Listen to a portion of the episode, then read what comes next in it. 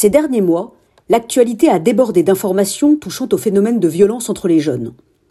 C'est l'adolescente Alisha, âgée de 14 ans, est retrouvée morte à Argenteuil. C'est Yuri, un collégien de 15 ans laissé pour mort sur la dalle Beaugrenelle à Paris. C'est une rixe devant un lycée qui fait cinq blessés à l'arme blanche, dont quatre mineurs.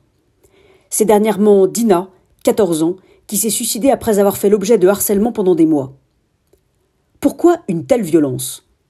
Qu'il s'agisse d'agressions et de raquettes, d'affrontements entre bandes rivales, de harcèlement scolaire ou de harcèlement sur les réseaux sociaux, il semble que l'on retrouve systématiquement le même schéma, la même cause, le même aiguillon, l'effet de groupe. L'effet de groupe qui se met à agir en meute.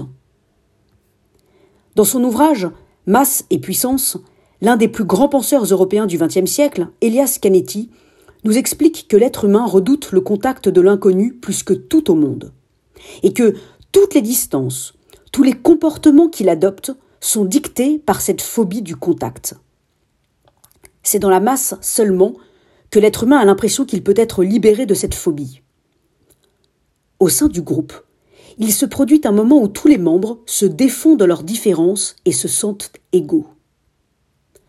Lorsque nous faisons masse, nous acquérons en effet une puissance inégalable face à ceux qui nous environnent, face à ceux qui nous environnent, et en échange, nous nous défaisons de notre singularité.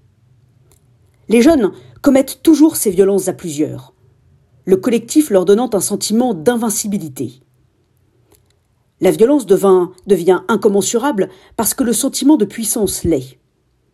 Et puisque le collectif tire sa puissance, sa légitimité de l'uniformisation qu'il commet au sein de ses membres, il se construit par définition sur le rejet de tout ce qui pourrait remettre en cause cette homogénéité. C'est la raison pour laquelle l'altérité, la différence, excite une violence inouïe de meute. Ces collectifs construits sur la haine de la singularité et de la différence sont beaucoup plus nombreux qu'on le croit, on les retrouve à l'âge adulte également, et il faudra leur opposer l'éthique de la relation à l'autre. Oui, dans un groupe, personne n'est responsable, mais dans une relation à deux, chacun est responsable de l'autre.